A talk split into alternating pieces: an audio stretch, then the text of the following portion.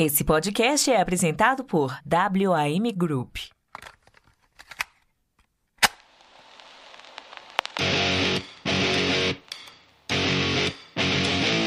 Bem-vindos ao podcast Despachados.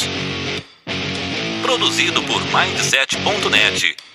Apresentação: Foca.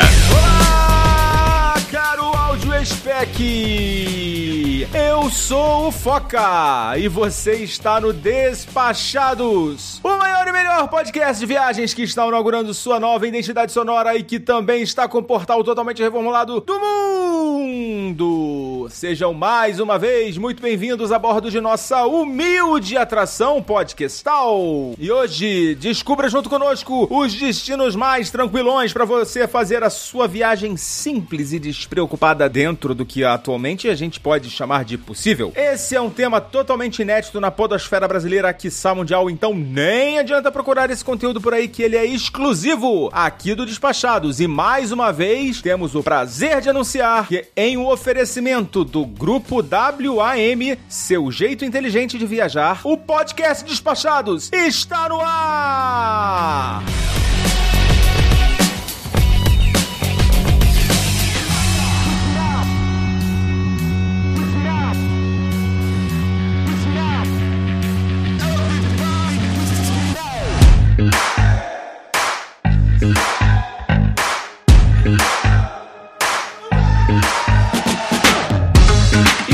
E promessa é dívida! A partir dessa semana, vamos lançar trechos do papo que eu bati com o André Ladeira, sócio fundador da WM, e hoje a gente confere a primeira parte desse papo que ficou bem legal. Como eu já disse aqui, esse apoio da WM está sendo fundamental para a gente fazer todas as melhorias que estão sendo implementadas aqui para o seu maior conforto. Então fica aí com a primeira parte do nosso papo.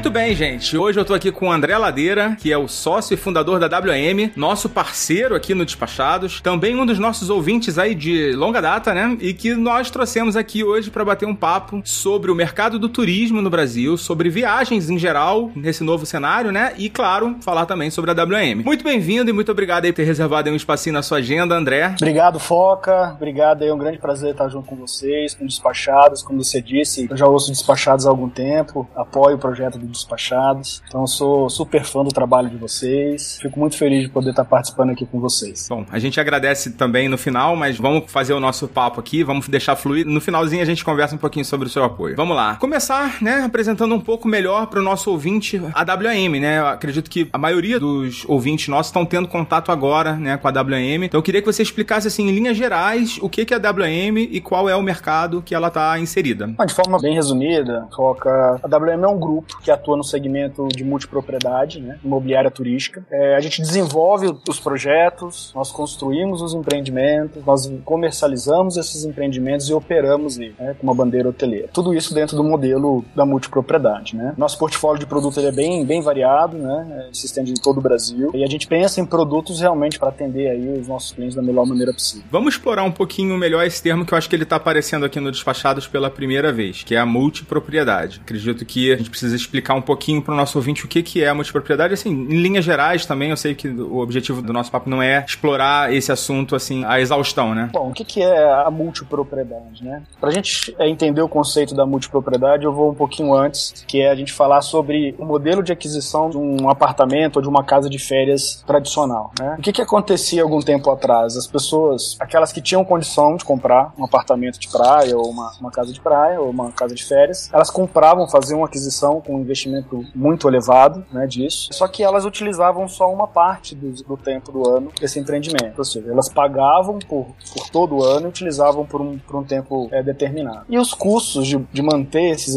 esse, esse empreendimento, essa propriedade, também seria full, né, ou seja, mesmo não utilizando Sim. todo o ano, ele acaba arcando com essas despesas durante todo o ano. É tudo dele, né? O que aparecer de despesa lá é dele. De coisas boas ou ruins é dele. Sim, né? é. Então, e a gente foi percebendo que uma grande, uma grande parcela dos nossos clientes lá, é, isso se originando lá em Caldas Novas, é, tinham vontade de ter uma propriedade de férias, mas não tinham condições. Ou não tinham condições de aquisição, ou não tinham condições de manter essa propriedade. Isso, isso alertou, chamou a nossa atenção. Né? Falou, pô, aí tem um, um nicho, tem um, um público muito grande Sim. que ninguém parou para pensar num produto para essa turma. E foi quando surgiu né, essa, essa ideia de desenvolver um produto é, com foco para classe B, C, né, D e mais, porque já existe produto de compartilhamento no mundo e já existia no Brasil para um público de nível A. Sim, sim. Algo mais focado no mercado de luxo, né? Perfeito. Só que esse não era o nosso target. A gente queria olhar para esse público mesmo, B, C e D e assim por, por diante. E foi quando a gente desenvolveu o produto. Que basicamente, o que é o produto, a multipropriedade? Esse cliente ele compra aquilo que ele usa. Então, normalmente a gente, a gente comercializa ali uma semana, duas semanas, até três semanas. Por ano, aquela né? propriedade de férias por ano. E ela vai pagar por aquelas quantidade, aquela quantidade de semanas que ela, que ela compra. Então a gente entende que é um produto que, vai, que vem de encontro, não só de forma inteligente por aquilo, investimento proporcional ao que está comprando, mas também acaba não desperdiçando, não tendo ociosidade no restante do apartamento. Mas esse período que ela tá comprando é propriedade dela mesmo? Ou é um direito, assim, uma assinatura, vamos dizer? Propriedade é uma escritura que, ela, que, que esse proprietário recebe, tá? E é um bem como se fosse um outro bem normal. É um Como- apartamento é, ou uma casa Um imóvel qualquer, né? um imóvel qualquer, é, fica como herança,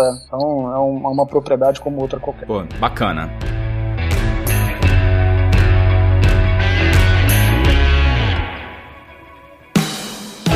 Então tá aí, essa foi a primeira parte desse nosso papo pra gente entender melhor esse modelo de negócio diferente e nos próximos episódios a gente vai entender mais esse mundo aí da multipropriedade que a gente começou a conversar agora na primeira parte. Nós aqui do Despachado estamos muito felizes com essa parceria e vem muita coisa boa por aí. Como eu já adiantei em outros momentos, nós vamos ter ações promocionais aí nas próximas semanas e claro, nossos apoiadores vão ter prioridade nas recompensas e nos prêmios que estão por vir. Então não dá mole, faça como o Isnardo Villarroel, que foi lá no aplicativo do PicPay e assinou o plano mensal Topzera Elite Top Plus e ganhou não só acesso à nossa sala VIP no Telegram. Sabe mais o que que ele ganhou? Eu conto pra você só no final desse episódio, no bloco de recadinhos do coração.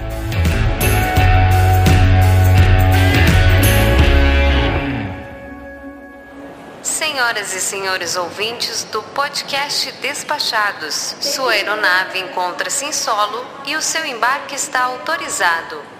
Sabemos que a escolha do conteúdo é uma decisão do cliente. Por voar com o podcast Despachados, obrigada.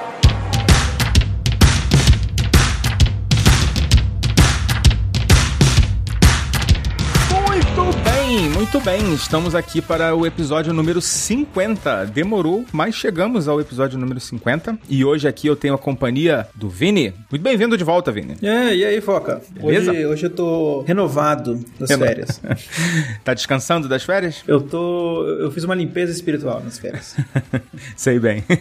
É, tenho aqui também a minha amiga Leila. Bem-vinda de volta. Oi, Foca. Oi, pessoal. Vamos pro ano novo, né? Que venha mais um ano de viagem aí pra gente. Vamos começar a planejar. Vamos começar do básico. É, começar pelo começo. Exatamente. E eu tenho aqui minha amiga Ana Carla. Bem-vinda também, Ana. Olá, pessoal. Então, vamos começar do básico, né? Todos nós tivemos que começar um dia. Na verdade, depois que você começa a aprender a viajar, você não quer mais parar de jeito nenhum.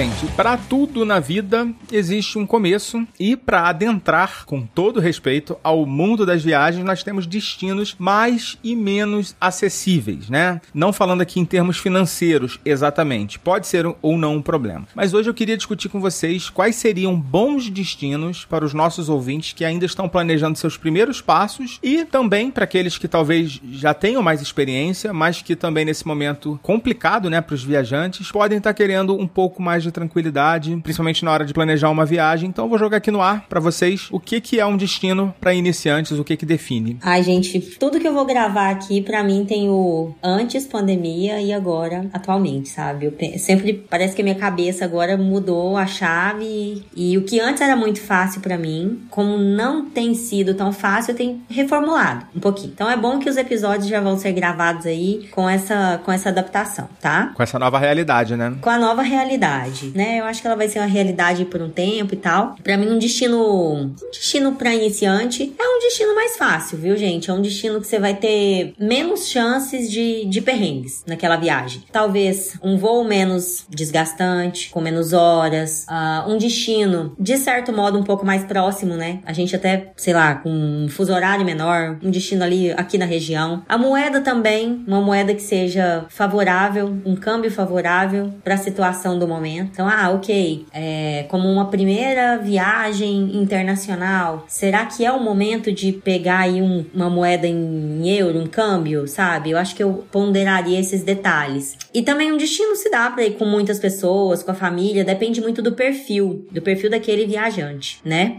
É, não sei se a gente daqui a pouco, vou deixar os meus colegas falarem, mas quando a gente for entrar em locais de fato, lugares de fato que a gente poderia oferecer como dica, eu acho que eu, por enquanto, concentraria um pouco aí na América do Sul, América ainda, sabe? Antes de ir pra uma, pra Europa a princípio. Mas pra vocês, gente, o que que é um, um destino aí fácil pra iniciante? Ó, pegando uma carona no que você falou, eu procuraria talvez não o destino em si, mas sim uma parte do planejamento, né? Quando você procura um voo, para quem tá iniciando, eu procuraria algum lugar que você tenha um voo direto, porque uma, uma conexão é algo que pode dar uma dor de cabeça ou ser mais cansativo, tem N fatores aí que podem influenciar, né? Ahn, quando você fala da moeda, e, entendo a questão da, de você mudar, né? Para poder ir é, para uma que é mais cara, só que acho que tem que ter, ter cuidado também quando você tem que fazer uma, in- é, uma intermediação, né? Então, por exemplo, você vai para um país que às vezes você não compra a moeda direto, você vai trocar por dólar para depois você fazer uma- um outro câmbio. Isso às vezes pode dificultar num primeiro momento. E acho que a questão do idioma é um dos principais, né? Pra gente prestar atenção. Então tem que ser um idioma que a pessoa que tá viajando tem que se sentir minimamente confortável, porque ele vai chegar no país, ele vai ter que explicar o que ele tá fazendo lá, né? E aí se a pessoa não fala inglês, vai chegar num país que fala inglês, ele vai passar um perrengue já de cara. Mal chegou, já vai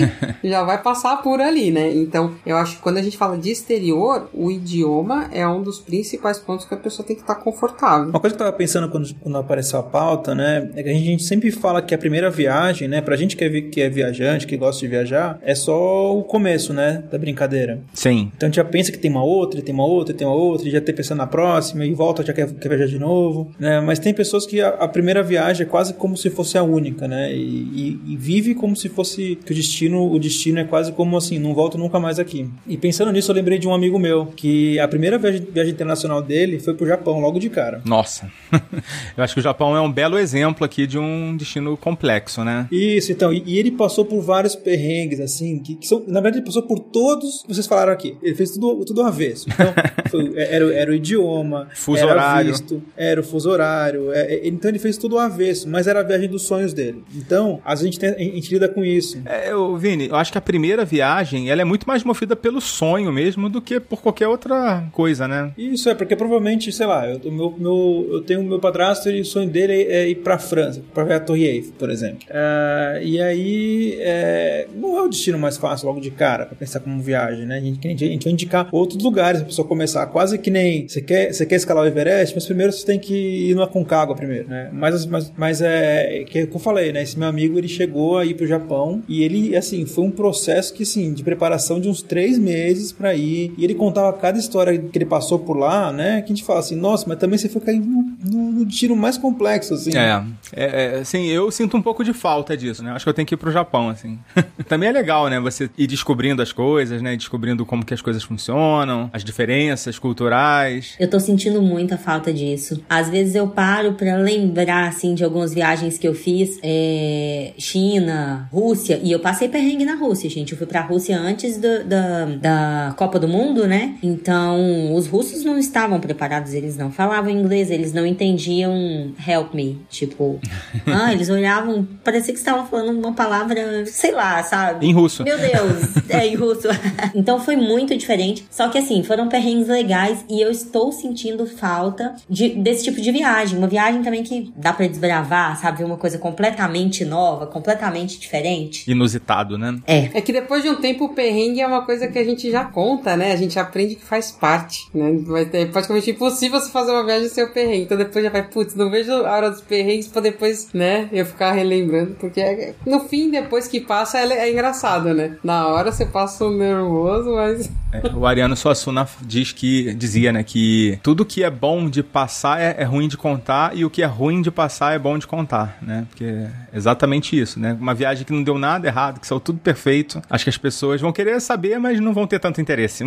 É verdade. Ou você não conta com tanto entusiasmo, né? exatamente, exatamente. Também tem isso, né? Eu acho que a complexidade também é definida, né, por, pela sua companhia, por quem tá indo com você. Então, por exemplo, a primeira viagem que eu fiz internacional, eu fui com meu irmão. Ele, ele já tinha ido pra esse destino, que foi um destino na, na Argentina. Ele já tinha tudo meio que programado, então eu simplesmente fui. Aí eu fui aprendendo, aí eu vi como que era uma imigração, eu vi como que era o hotel pra um dia, pra, pra próxima viagem, quando eu comecei a planejar, eu já sabia mais ou menos o que procurar, o que saber, o que deixar de saber. Os passeios eu não precisei pesquisar nada, porque ele tinha pesquisado tudo. Então, é, é diferente a complexidade quando vão pessoas que nunca viajaram, que são iniciantes, do que quando você vai com alguém que já tem pelo menos alguma noção e que já deixa tudo meio que no jeito. Não, isso é muito bom. Ah, eu, eu passei por, eu, eu passei por isso também. Eu, eu nunca fiz uma viagem. já- quando eu comecei a viajar, eu já, já viajei com alguém que já tinha ido pra fora, já tinha ido até pro destino que eu tinha ido também. Então, realmente, to- torna tudo mais fácil, né? Você acaba mais se preocupando com, com outros detalhes do que, do, que, do que o planejamento, do que né, uma troca de moeda, uma casa de câmbio, né? Uma, uma imigração. eu, fico, eu fico imaginando que deve ser muito bom, realmente, né? Eu nunca tive essa experiência de viajar. Assim, eu comecei e fui desbravando, né? O mundo. É, eu fico pensando, deve ser muito bom ser a Úrsula, né? A minha esposa. Porque ela, não, ela só sabe que tem que. Ela só sabe que tem que arrumar a mala, se é pra levar roupa de frio, roupa de calor e o dia que tem que ir. Só. O resto é tudo comigo. Gente, e é engraçado. Depois que a gente pega uma certa experiência, todo mundo pergunta, né? Tipo, "E isso, o que que eu tenho que fazer? Isso, o que que eu tenho que levar? Não, as pessoas entram muito dentro da, da zona ali de conforto, né? Deve ser gostoso. Mas eu também compartilhei dessa mesma experiência que a Leila e o Vini. Eu comecei viajando com. Minha primeira viagem internacional foi pra Orlando. A gente até entrou nesse tema, né? Se, ah, será que lá é um destino fácil, tranquilo pra iniciantes ou não? No meu caso, quando eu fui, foi super. Porque eu peguei a rabeira e só fui. Então foi tranquilo. Eu, por acaso, o meu, assim, a minha primeira viagem internacional foi Nova York e Orlando, né? Uma semana em Nova York, uma semana em Orlando. Então, assim,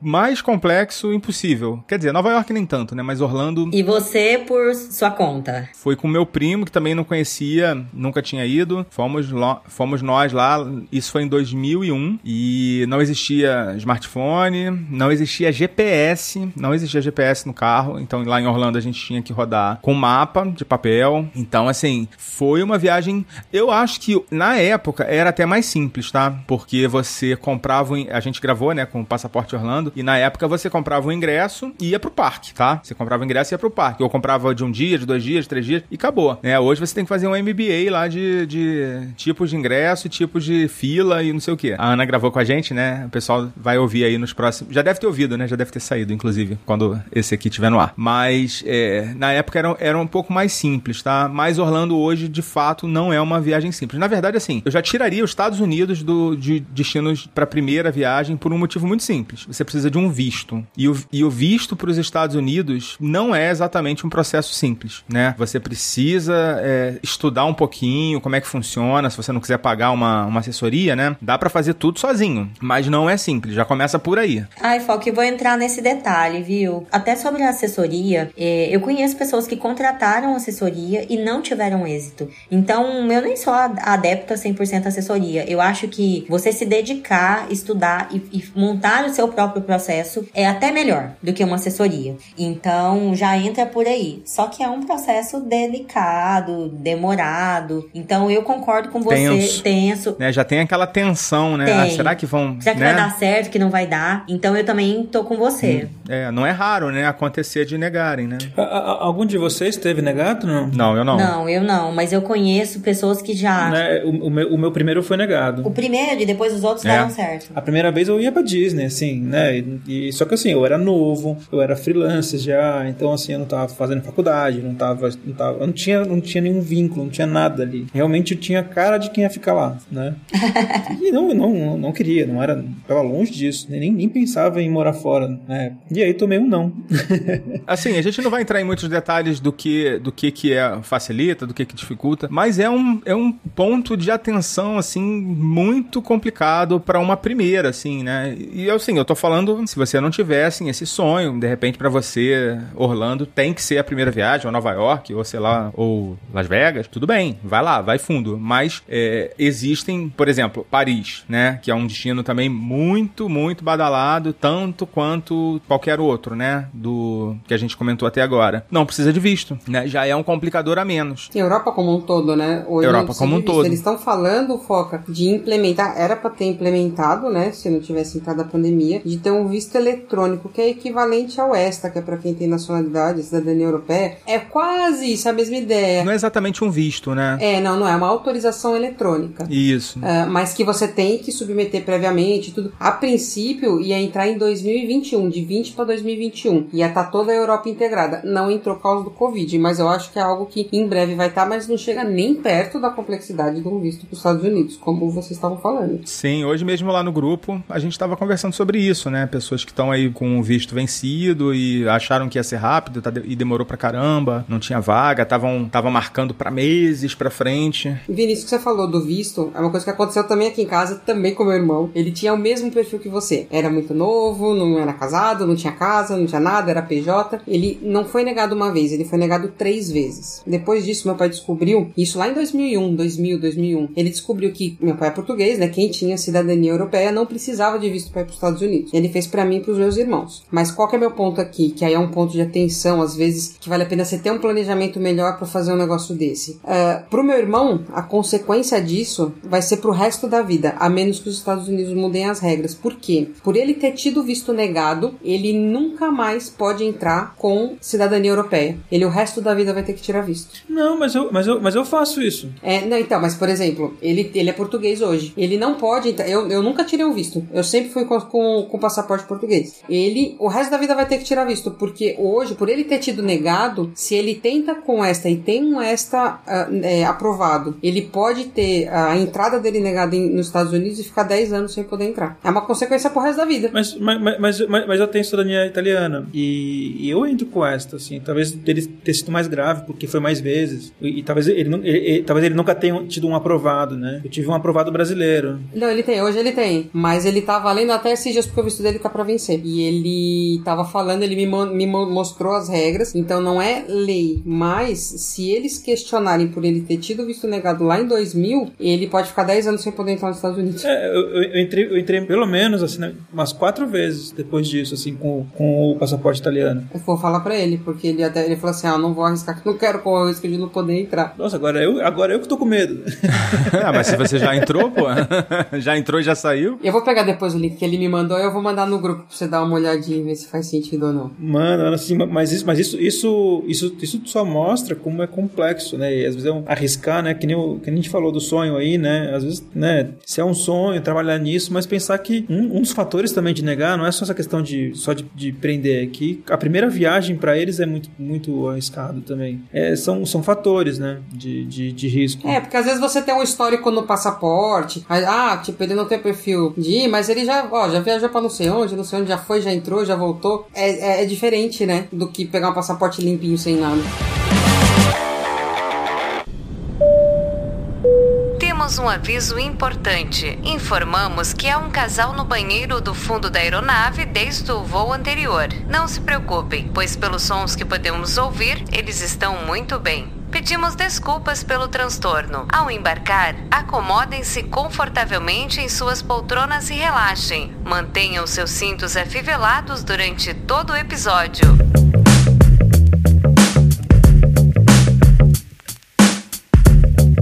Bom, vamos. Assim, a gente já falou de vários pontos aqui e eu queria explorar melhor esses pontos, né? Por exemplo, a Leila mencionou a questão do câmbio, né? Bom, a Ana mencionou o câmbio como um fator de complicação por conta do custo, né, alto da, pra gente, né, que tem hoje uma moeda desvalorizada, mas tem essa questão também da moeda do local, né, você ter que fazer várias, é, mais de uma conversão, né? Isso geralmente significa é, um custo maior também, né? Perdas aí, né? Cada vez que você converte de uma moeda para outra, né, a casa de câmbio, ou seja lá quem for, vai estar tá ganhando um pouquinho ali e você, logicamente, por consequência, estará perdendo um pouquinho. Geralmente, você tem alguma estratégia, Leila? A gente falou um pouquinho no, no episódio de cartão de crédito, né? Sobre pagamento no exterior, mas teria alguma outra? Olha, a gente, eu, eu, quando eu trocava moeda, né? Eu até falei lá que eu sempre troquei muito pouco moeda. O que eu sempre tentei foi uh, trocar sempre primeiro para dólar, porque dólar é sempre basicamente no mundo inteiro, né? Então eu sempre usei essa estratégia. Eu nunca usei, por exemplo, vou para Argentina, já comprar direto peso argentino. Nas vezes que eu fiz comparação, você perdia. Então valia muito mais a pena você pegar o, o dólar para depois você trocar para moeda local. Quando você chegasse lá, você ia com dinheiro, né? Quando você chegasse lá, você procurava uma casa de câmbio fora do aeroporto. Obviamente, aeroporto sempre você vai perder mais do que, do que outra coisa, né? Procurar alguma mais no, pela cidade e trocar no país pela moeda local, né? Sempre foi muito mais vantagem. É, e às vezes você pensa assim, ah, não, eu vou trocar só um pouquinho no aeroporto, né? Aí o cara tem uma taxa fixa lá de 100 dólares, né? E aí nesse caso sim, vale a pena você ir com um pouquinho já da moeda, então vai pra Argentina, vou com um pouquinho de peso argentino, só pra eu chegar lá sem nada de moeda local, pra eu conseguir, sei lá, pagar um táxi. Todas as vezes que eu fui, eu fui sem nada de peso.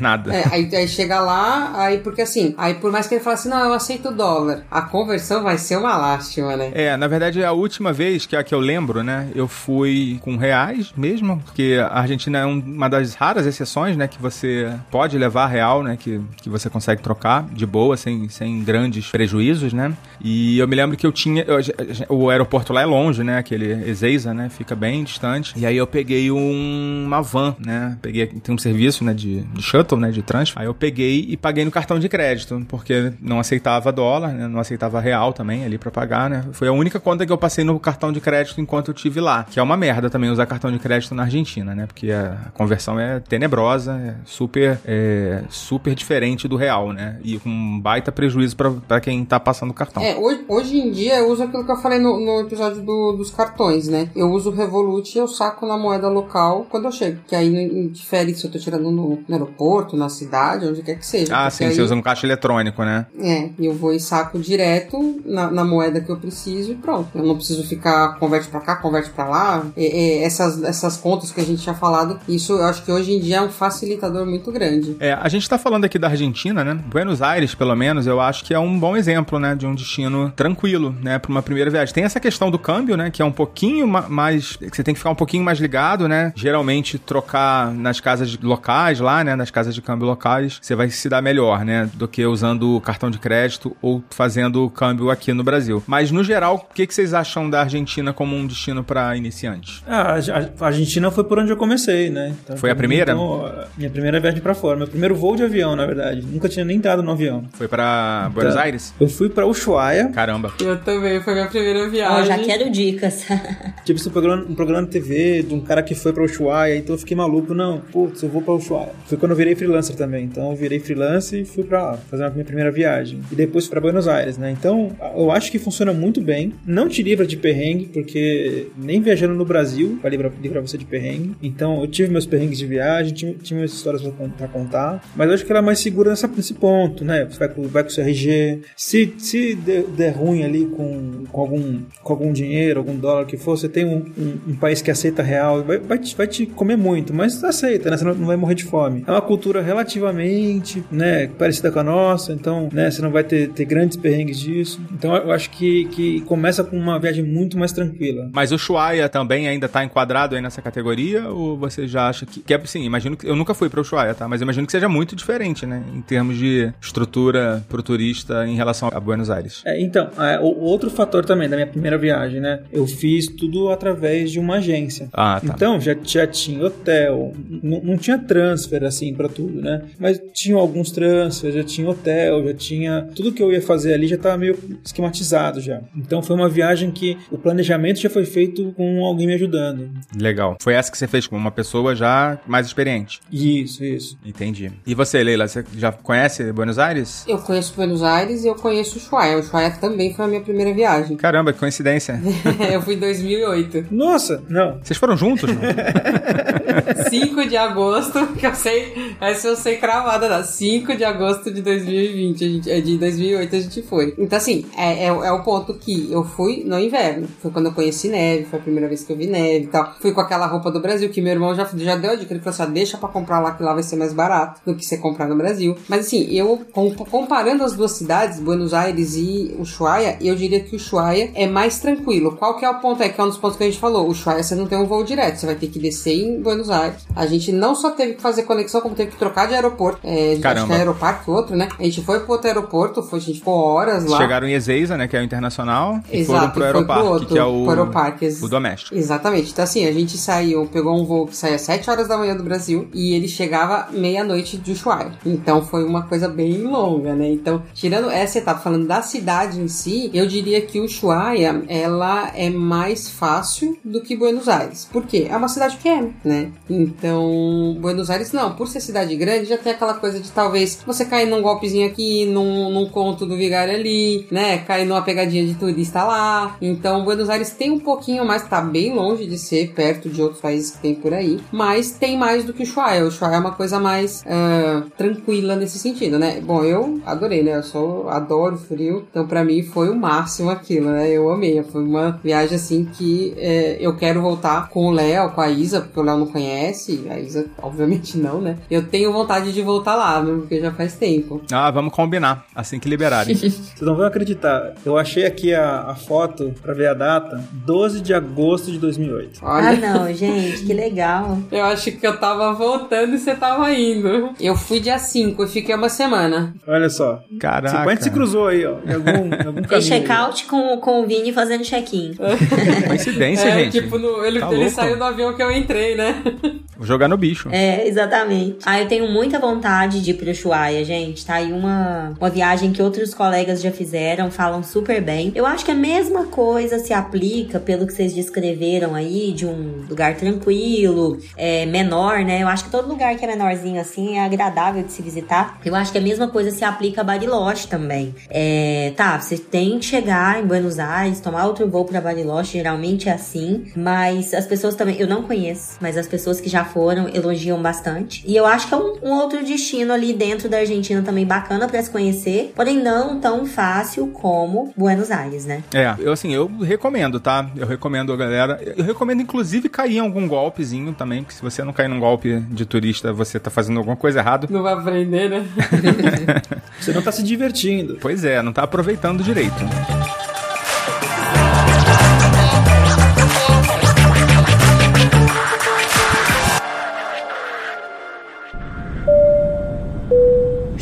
Senhoras e senhores, bom dia, boa tarde, boa noite. Pedimos por gentileza que alguém nos diga o que o casal de dentro do banheiro faz para ter um desempenho tão incrível. Meu marido precisa disso urgentemente. Pela atenção, obrigada.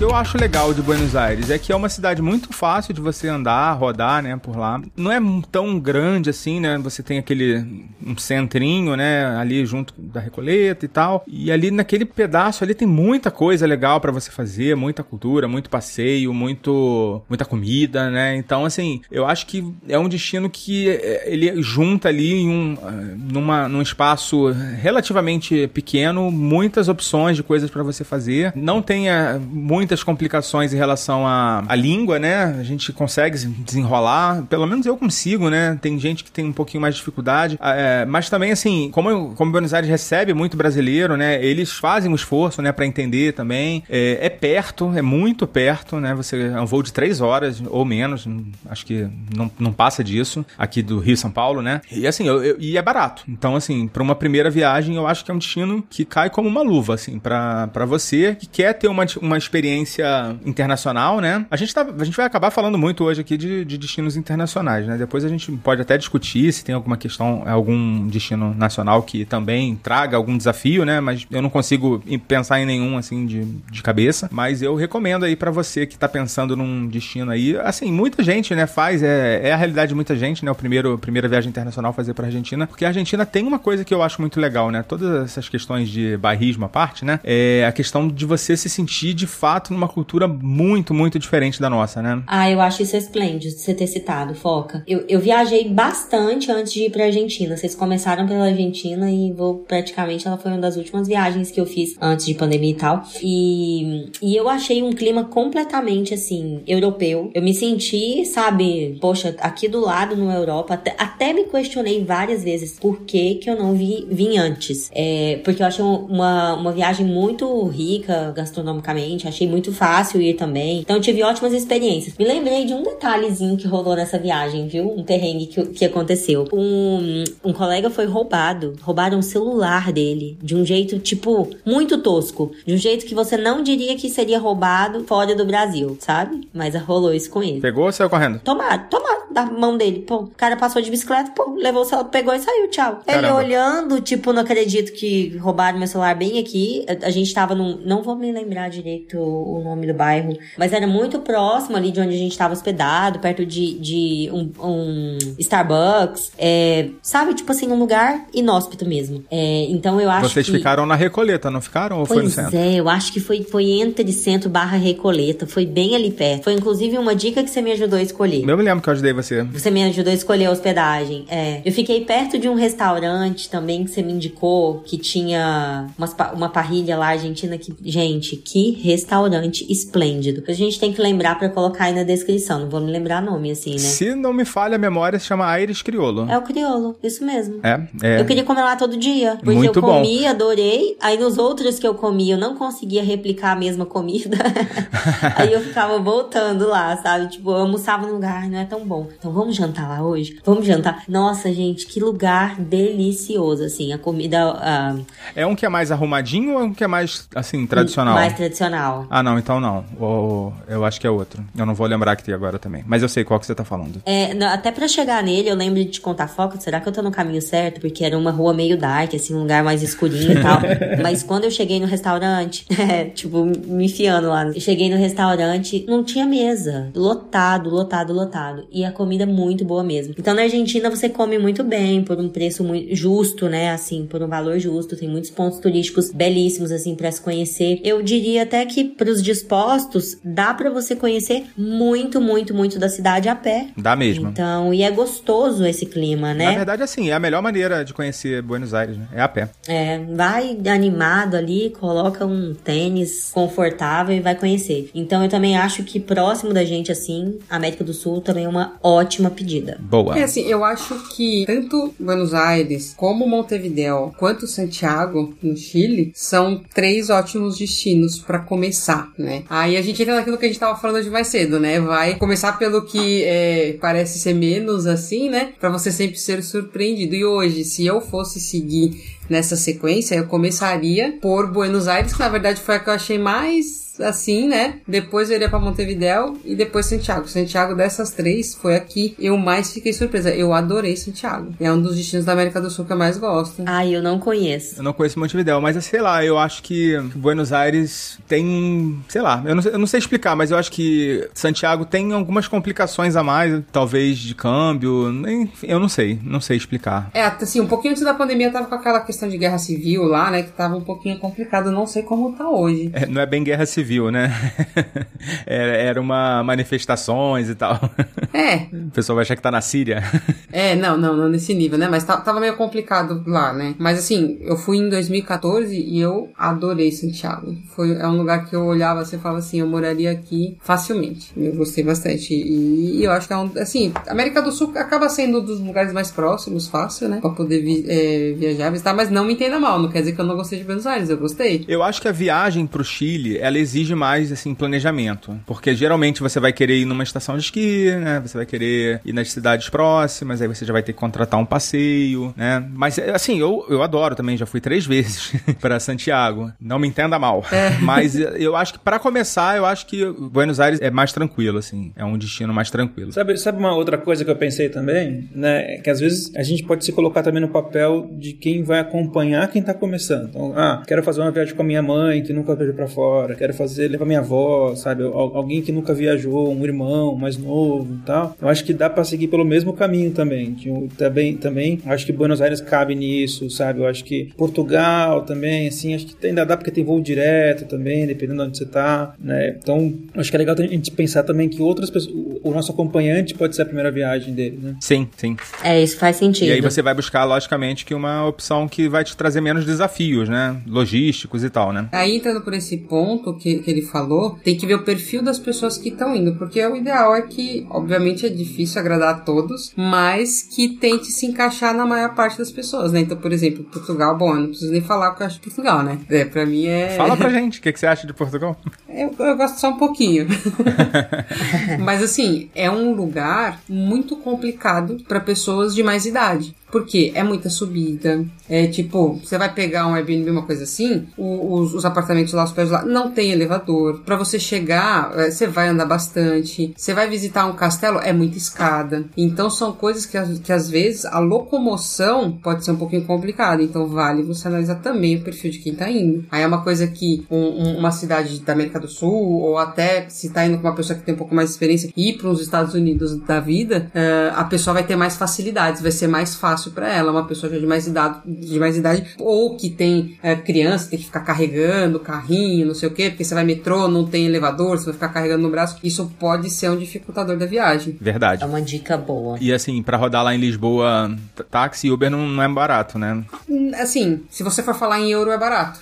o problema é que aí, se você for considerar a conversão Em hoje, real. que um real dá seis e empalada, então aí começa a ficar caro, né? Aí você vai pro metrô. Pois é, e aí vai andar. Você vai fazer daqui até ali, você vai gastar 5, 6, 7 euros. Mas aí, quanto que é isso em real, né? Aí Pois já, é. já começa a, a pesar, né? eu fazer a conta Mas assim, tem bastante oferta, tudo isso. Não é uma cidade com muito trânsito, então você não, não é uma São Paulo da vida que você vai ficar um baita tempo no carro, né? Mas aí entra a questão da, da cotação, né? Isso, isso não tem como escapar. É, mas aí tem que levar em consideração esses pontos, né? Porque aí, o que é legal de você conhecer em Lisboa? Ah, os pontos turísticos, tal, Torre de Belém, Castelo de São Jorge, todos esses lugares, uma pessoa que não consegue andar muito bem, precisa de ter mais firmeza e tal, já não vai, não vai curtir tanto, com certeza. Tem opções? Tem, mas os principais a pessoa perde, né? É, a gente tá com uma, uma pauta aí que deve sair em breve, inclusive foi sugestão aí da Ana, e também o Samir já tinha sugerido no, no passado, que é acessibilidade na, pra, em viagens, né? Deve fazer um programa específico sobre isso, que é um tema que eu não conheço, não manjo, nunca, me, nunca pesquisei, e vamos ter que estudar um pouquinho aí pra fazer essa pauta. É, assim, não sei Ana, mas agora eu com criança e carregando o carrinho, a gente começa a reparar mais nessas coisas, né? Mas a questão é essa, né? Assim, como um todo, assim, co- como um todo, a Europa tem um pouco dessa dificuldade de locomoção. Sim, sim. É que, que a Europa não tem jeito, né? Você acaba passando por, por- pela questão que você falou no começo, né? Da,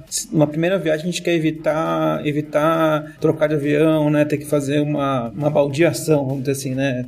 Trocar de, de, de, de aeronave. Aí tem lugares que você tem que fazer faz imigração no país, depois pega outro voo pra, pra entrar, na- sabe, entrar no continente. Então acho que isso deixa tudo mais complexo na Europa. É, eu acho que Lisboa em, em si, pra quem não tiver esse tipo de limitação, né, física ou de circulação, é um excelente exemplo, né, de um destino tranquilo, né, pro brasileiro que tá começando, porque já não vai ter a barreira da língua, é longe, né, você vai ter um primeiro, vai ter um voo longo, né, pra chegar lá, mas é um voo só também, né, da, da maioria da- das capitais aqui, inclusive do Nordeste, né, não sei se ainda tem, né, mas tinha, Tem. tem né. É, eles tinham cancelado durante a pandemia, tá voltando. Tão voltando, Sim, né? acho que sai é, de Natal, eu tenho certeza que sai, e não tenho certeza se de Salvador, mas Salvador no início do ano passado tava saindo. É, eu já peguei esse voo de Salvador. Então hoje tem voo direto, se eu não me engano, é São Paulo, Rio, Natal e Salvador. Se eu não me engano, essas quatro capitais com certeza tem voo direto. É, e tinha de Belém também, tinha de Belo Horizonte, tinha de Porto Alegre, tinha do Brasil inteiro, assim, das grandes capitais, né? Brasília. É, agora tem que ver como que tá. Eles cancelaram muito quando fecharam fronteira. É, por quê? Porque São Paulo, ok, é, se encaixava na maioria dos, do pessoal que estava indo, mas o resto, como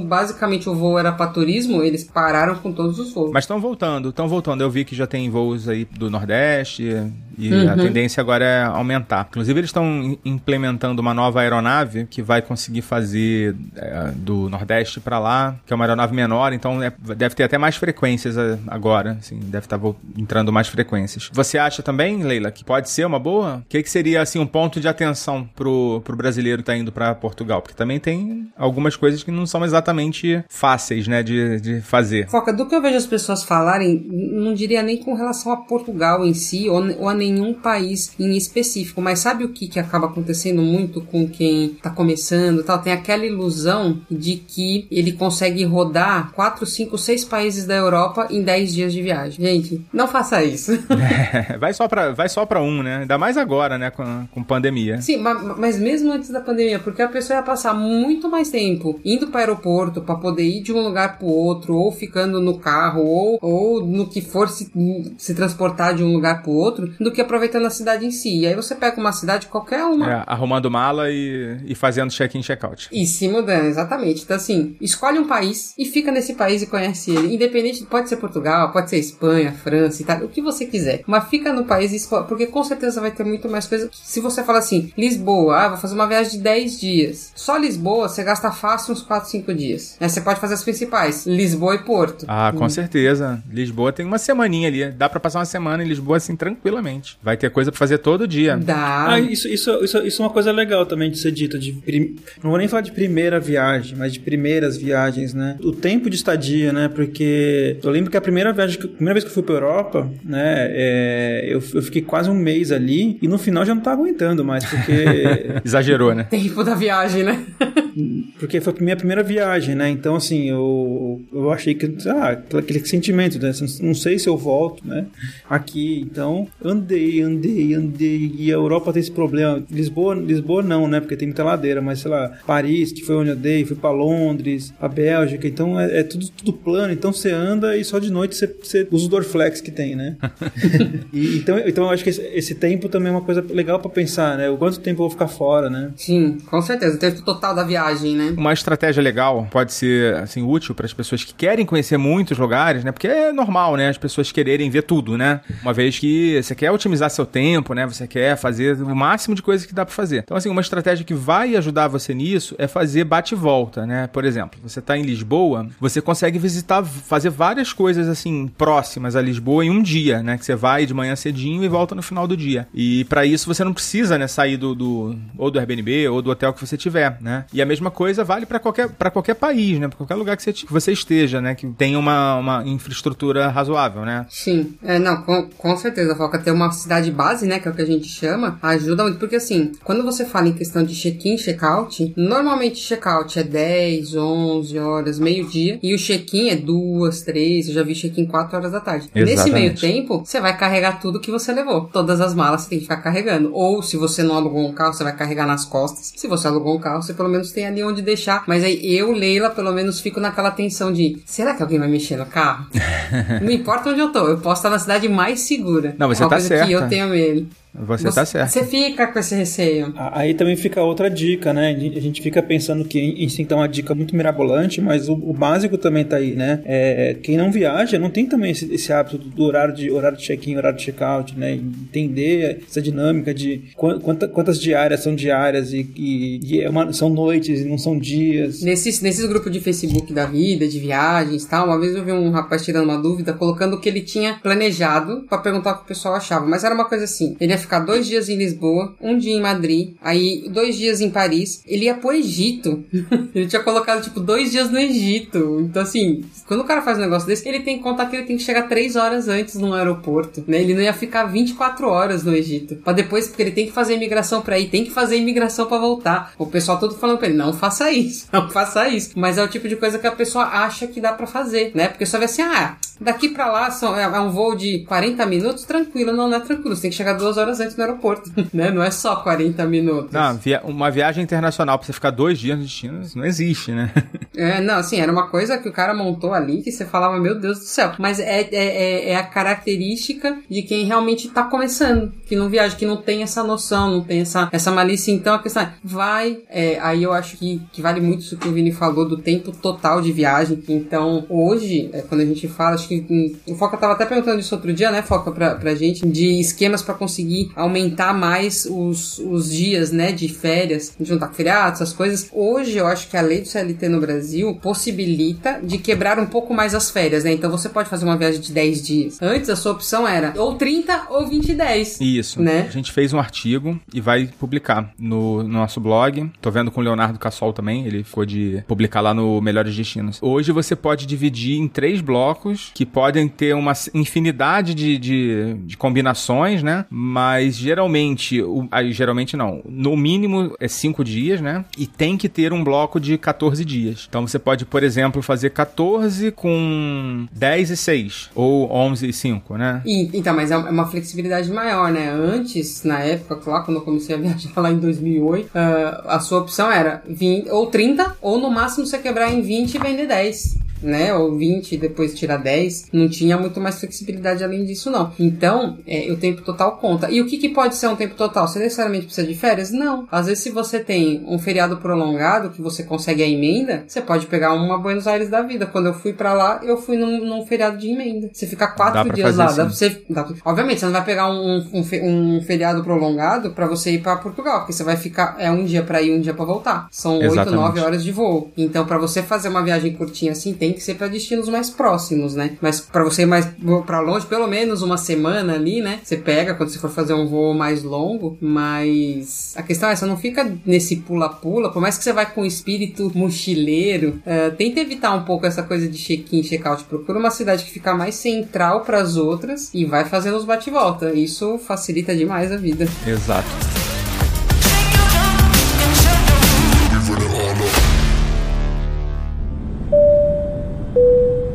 Senhoras e senhores, estamos nos aproximando do nosso destino. As mesinhas à sua frente deverão ser travadas. Foi percebido que não havia casal algum no banheiro. Alguém esqueceu o smartphone ligado no lavatório com o volume no máximo. Pela atenção, obrigada.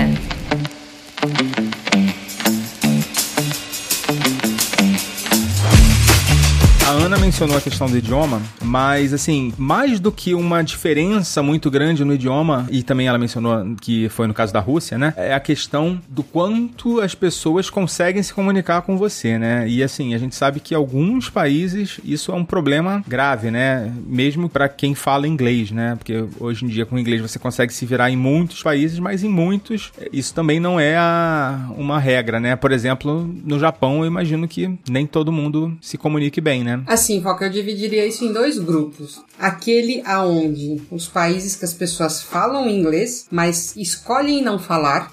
Que aí podemos colocar França e Bélgica, que, ele, que isso acontece. E existe o grupo dos países que eles não falam inglês, que é o caso do Japão. Então, por exemplo, quando eu fui pro Japão, eu vi uma extrema boa vontade da, da, da pessoa que estava me atendendo em tentar me ajudar e falar o inglês e realmente tentar ajudar. Mas ela não, não é da cultura deles, eles não têm o costume. A, a mesma coisa que o americano vir pro Brasil. O brasileiro não fala por o inglês. É um ou outro que vai falar. Não Sim. é que ele fala e não quer falar. É diferente de quando a gente vai pra muitos lugares na Europa como um todo, né? Porque na Europa, é, a, a, a educação na Europa tem na escola desde o começo o inglês. Então todo mundo ali fala inglês, né? Os, os países que não falarem é porque eles não querem falar. É porque eles acham que por você estar no país deles, você tem que falar o idioma deles, né? Então eu dividiria nesses dois grupos. E eu acho que a Rússia se encaixa no grupo do Japão, né? Na Rússia não é uma má vontade. Aqui realmente não é deles falar. Não sei o que, que vocês acham. Eu acho que acontece sim isso, inclusive em Portugal, né? Impressionante a quantidade de português que fala, né? É praticamente igual em qualquer outro lugar da Europa, né? A gente, assim, eu acho que alguns países têm noção, né? Que a língua deles é infernal, né? E ninguém vai aprender a língua deles, né? Então, assim, se eles quiserem receber turista, eles vão ter que dar um jeito de, de se comunicar, mas alguns ainda têm muita, muitas limitações. Ô, Vini, você rodou muito aí, né? Pela Ásia e tal. Como é que era, cara, na Indonésia, na Tailândia? Olha, cara, eu vou te falar que eu, eu não tive muita dificuldade com isso, não. O que você tem é placa, né? Na, na Tailândia, principalmente, né? É, não adianta, né? Não ajuda em nada, é, né? é, é, não ajuda, que nem acho que é o caso da Rússia também, né? Japão. É, eu não tive nem na Rússia nem no Japão, né? Mas uh, acho que essa de grande dificuldade era essa, de realmente ler. Mas falar, olha, eu, no Camboja, o Camboja foi o país que, que melhor falou, falou inglês na Ásia, assim que eu viajei. Sério? Porque, sim, cara, porque eles foram um país que foi dizimado, né? E eles encontraram no turismo uma, uma salvação, né? Então, Sim. todo mundo se preparou para o turismo, né? Que é isso que a gente conversou, né? Eles queriam realmente receber bem. né? E então falar, é, me comunicar dessa forma não, não, não era difícil. É um sotaque diferente, como eu também tenho sotaque quando falo inglês, né? Então, dois, dois com sotaque tá tudo bem, a gente se entende. Eu acho que a, a, quando você tem boa vontade dos dois lados, você consegue se comunicar. Acho que é um pouco também de, de boa vontade e paciência, né? E eu lembro de uma história que não foi nem na Ásia, foi na, na Bélgica. Eu tava em Bruges e, e eu, eu, eu, foi meu primeiro inverno europeu, então assim, é, fora do nosso fuso, né? Então eu entrei no bar às, às três da tarde para tomar uma cerveja e quando deu, deu quatro eu tava de noite e eu, eu fiquei, ué, quanto tempo, quanto tempo eu fiquei nesse bar? O que, que aconteceu, né?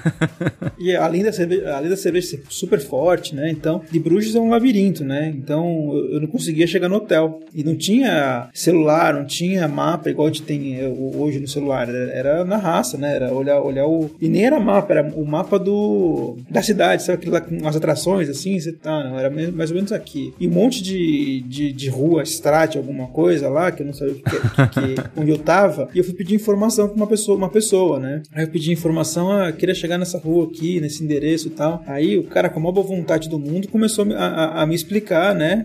Só que não, não, não em inglês, né? Começou a falar, né? Nem, nem sei o que ele tava falando. Se era franco, se era francês, nem sei. Tava falando alguma, alguma coisa. Ele falou, falou, falou, falou, falou, falou, falou. No final que ele acabou de falar, eu acreditei, eu pensei, obrigado, né? E continuei tentando achar meu hotel.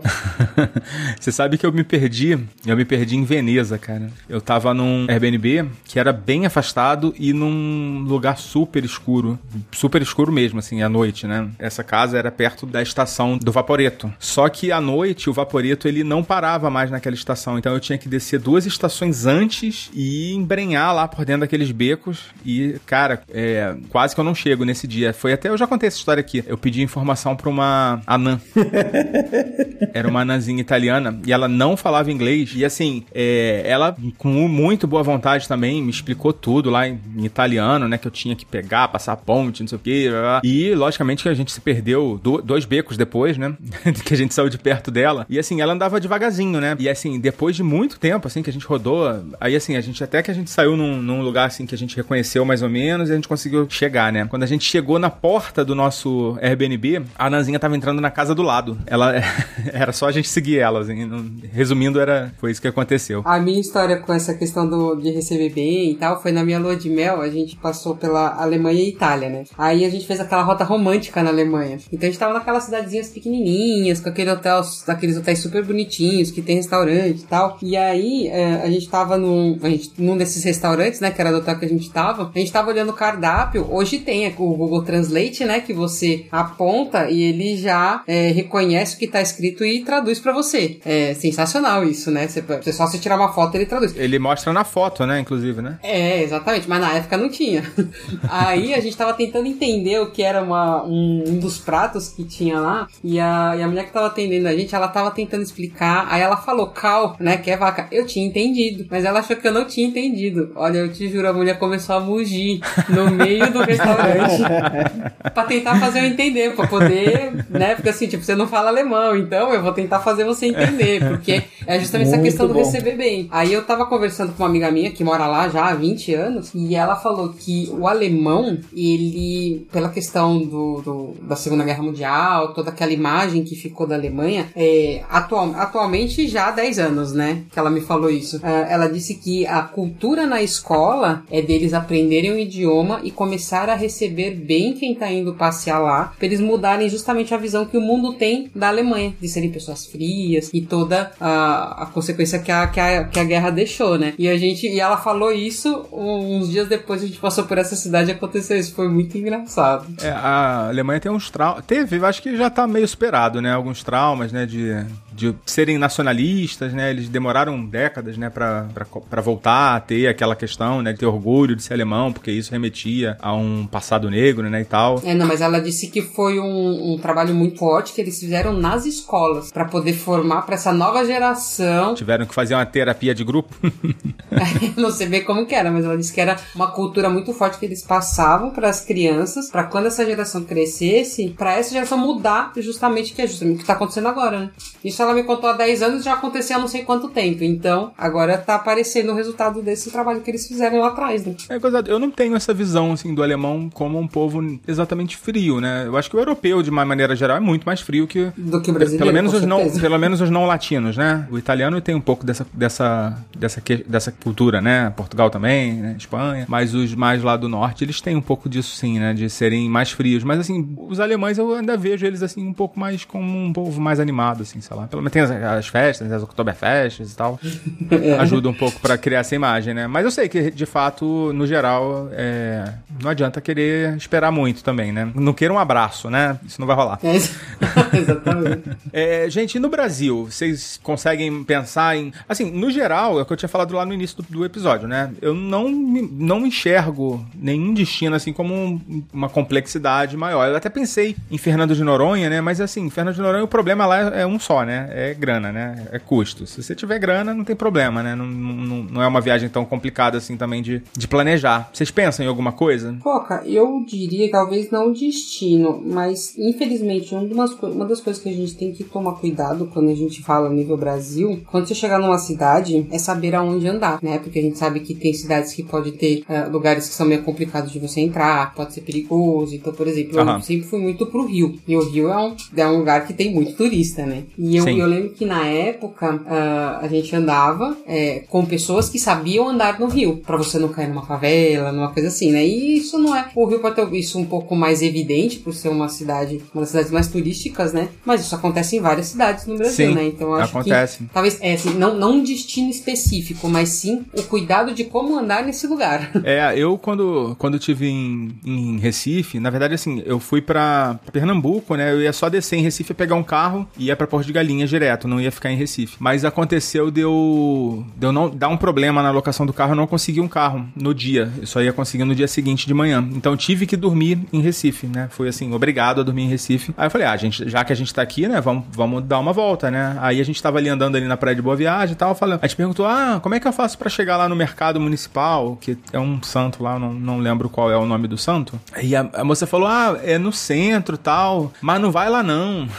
Sabe? Ah, por quê? Não, essa hora é perigoso e tal. Então, realmente, isso acontece sim. Acontece, não é só no Rio, né? Lógico. Dentro do Brasil, não tô lembrando de, de algum especificamente, mas a gente já comentou sobre ir para algum destino, que você tem um aeroporto ali próximo, né, e tal, ser, ser o destino final. Eu acho que isso simplifica a viagem. Ah, vou pegar um exemplo aqui. Ah, você quer ir pra Bonito. Então, você vai ter que chegar é, na capital e da capital pegar um carro e tal e dirigir. Então, acho que isso complica um pouquinho a viagem, né? Mas ok, dentro do Brasil, acho que a gente ainda tá num território de um pouco mais de segurança. Não tô me lembrando de um lugar assim específico no Brasil que seja um grande perrengue. É, não, não é questão de perrengue, mas é, é um destino que é um pouquinho mais assim complexo no sentido de você ter que pesquisar algumas coisas, que é Foz do Iguaçu. É, Foz do Iguaçu em si é, tem lá, né, o Parque Nacional, o Parque das Aves, e não, não, não, não seria complicado pela cidade em si. Mas, né, todo mundo que vai pra lá costuma fazer a travessia de fronteira, né, costuma ir no Paraguai. Então, assim, tem, tem várias coisas assim para ficar atentos, né? Inclusive tem um, tem um artigo bem legal lá de Foz do Iguaçu no, no nosso site, tá? Com algumas dicas e coisas que você deve fazer e outras coisas que você não deve fazer em Foz do Iguaçu. Foi o que eu lembrei, assim, né? De fato, tem uma questão também que a gente já mencionou aqui de ter uma, uma alfândega, né? É um destino nacional que tem alfândega, né? Que você precisa passar na alfândega para no aeroporto de Foz do Iguaçu. Então, realmente foi, foi bem lembrado. Muito bem lembrado. E não só passar na alfândega, foca. Eu tenho um caos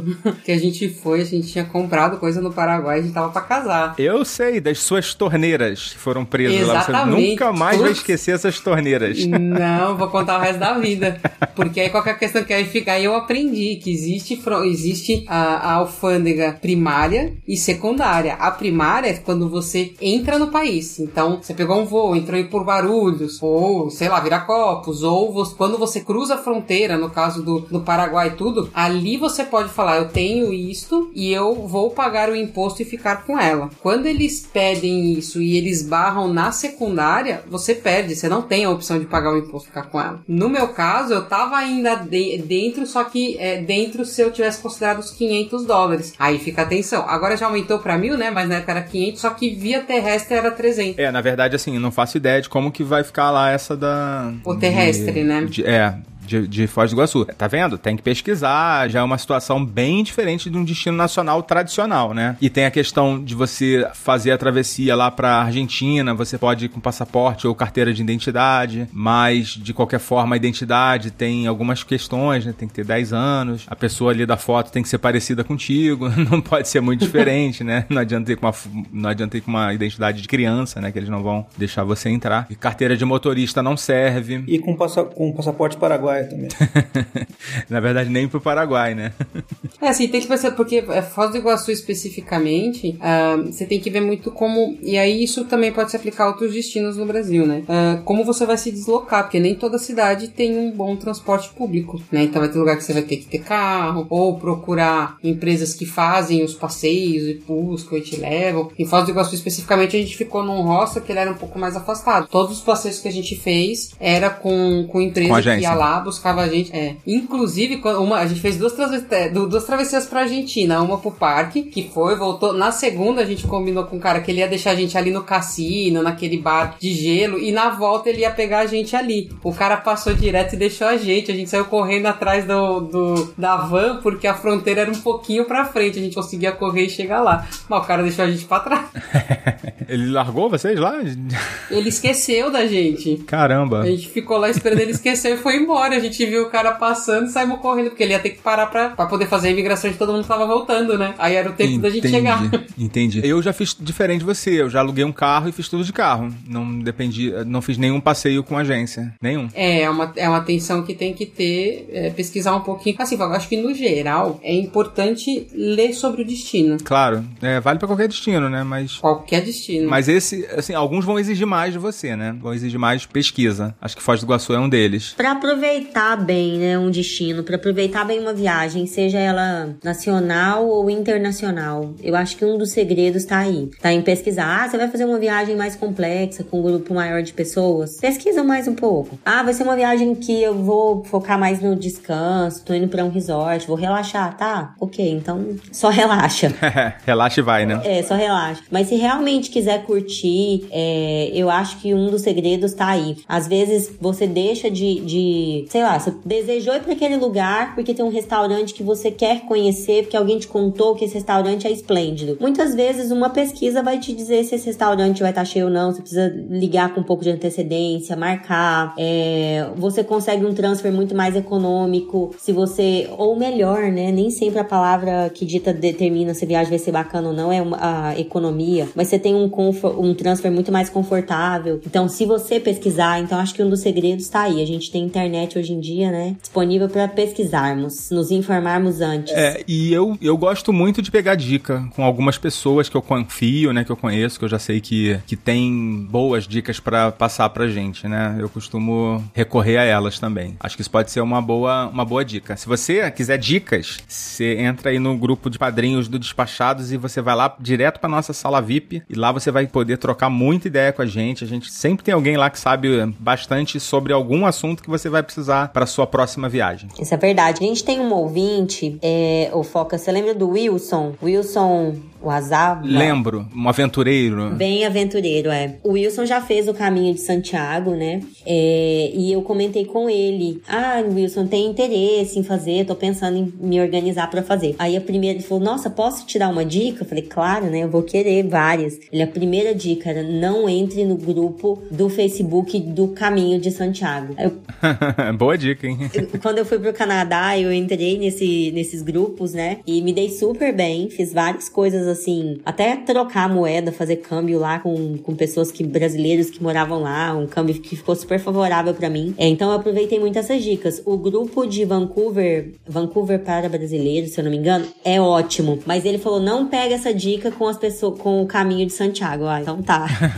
Será que ele se deu mal no grupo? Assim, eu acho que vale sempre a pesquisa. Qualquer lugar que você pesquisar, sempre vai ter algum brasileiro que foi e tem um post na internet. Só que tem que saber abstrair de que aquela foi experiência da pessoa, né? É bom você se informar, saber tudo mais. Não quer dizer que porque a pessoa teve uma experiência ruim que você também vai ter, né? É, então é mais pra você ter uma noção, mas vai fazer a sua experiência naquilo que você quer conhecer, né? Porque cada um tem um perfil. Tem coisa que vai me agradar e não vai agradar o outro, né? É verdade. Verdade. Eu acho, eu acho que essa também é uma ótima dica mesmo, porque a gente acaba deixando de fazer coisas por, por causa de comentários, assim, de inter- internet, de amigos, de alguém falar, ah, nem vai naquele lugar, nem vai naquele restaurante, nem vai. Nem acho que perde esse- tem, que tomar, tem que tomar cuidado com isso aí, sabe? A gente fala assim, ah, não, ali é muito de turista, não vai. Mas, pô, às vezes é legal pra você. Acho que é- isso, isso é uma boa dica. A gente é o quê, né? A gente é turista. Eu, eu- assim, eu, eu sou muito contra esse, esse argumento. Ah, isso aí é, é muito de turista. Pô, mas eu sou turista, né? Não vou, no, não vou na torre, não vou no- na Torre de Pisa, não vou no Rockefeller Center, né? Tem que fazer as coisas de turista, né? Tem, óbvio, assim, que tem pega turista e é outra, é outra história, né? É, então, eu acho que acho assim, uma coisa é você tomar cuidados, você Uhum. uma dica de uma dica de, olha, pô, ali ali não, não vacila, ó, ali chega chega cedo, ali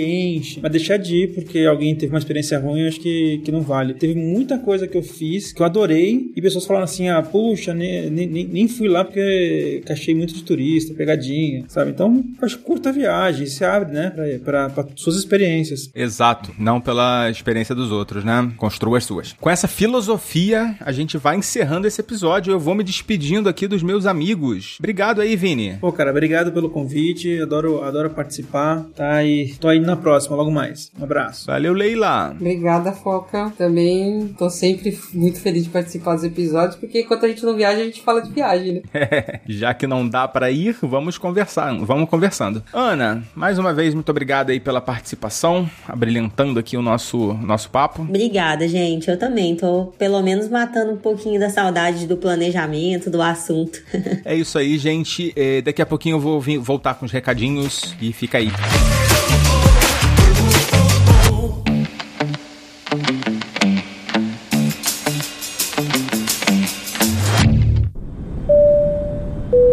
Você já sabe, mas não custa lembrar. O podcast Despachados precisa do seu apoio. Visite o site apoia.se despachados ou procure por Despachados no seu aplicativo PicPay. Escolha um dos planos de assinatura que mais combina com você. Pela atenção, obrigada.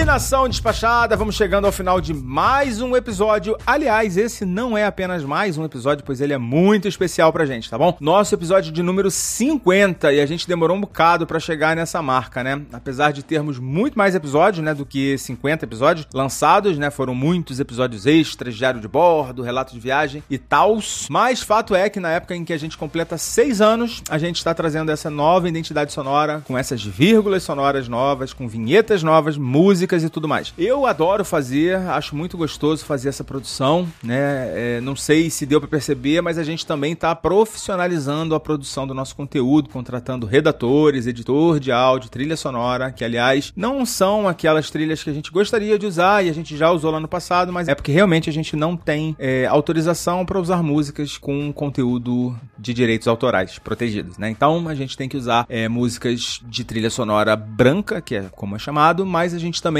agora a gente está contratando um serviço que tem músicas muito legais aí, espero que vocês estejam gostando, tá? Vem muito mais por aí, não por coincidência hoje também estamos lançando nossa nova comunicação visual, com um novo site, uma nova logomarca e claro, vamos espalhar essas marcas aí pelas nossas redes sociais, capa dos episódios e tudo mais. Então visita lá o nosso site despachados.com.br que ficou muito bonito, ficou muito mais adequado aí pro conteúdo que a gente produz. Deixa um comentário lá pra gente, tá? É muito importante saber o que vocês estão achando disso, pois tudo que a gente está fazendo aqui é apenas para agradar aos seus ouvidos e aos seus olhos, caro áudio spec. E não deixa de seguir a gente no Instagram e no Facebook, se inscreve no canal do YouTube para não perder as lives que a gente tem feito. Semana passada mesmo a gente fez uma muito legal sobre hospedagem e muito instrutiva também. E você já sabe, mas não custa lembrar, tudo isso que a gente está fazendo depende de um investimento nosso, né? E o seu apoio é muito importante para que isso continue, né? E pelos próximos meses, anos, décadas, séculos. Então, eu não posso deixar de agradecer aqui aos nossos padrinhos, Caroline Sobrinho, Jorge Alfredic, Bruno Souza, Rogério Miranda e Isnardo Vila Roel. Vocês são nosso orgulho. E para você que está na dúvida aí se apoia ou não o nosso projeto, essa é a hora, vai lá. Não seja sovina com quem só quer te colocar na boa.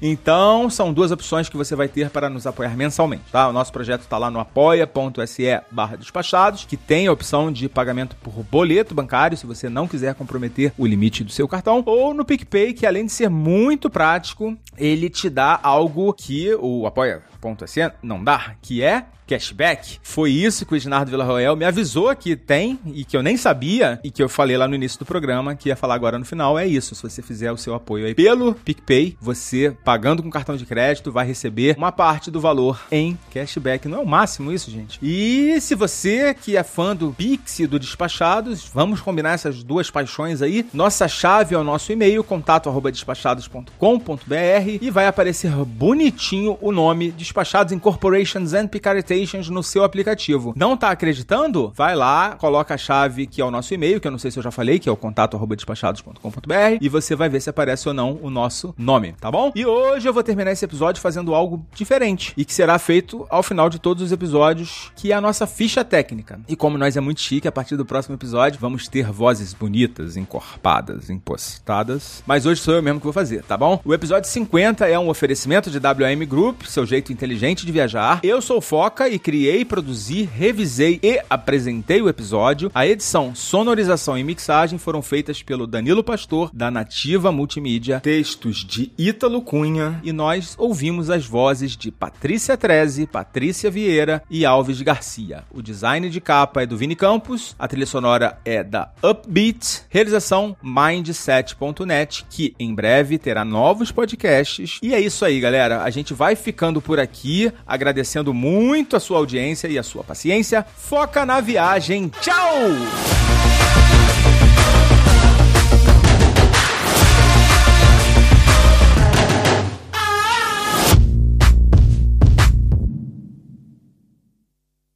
Esse podcast foi editado por Nativa Multimídia, dando alma ao seu podcast.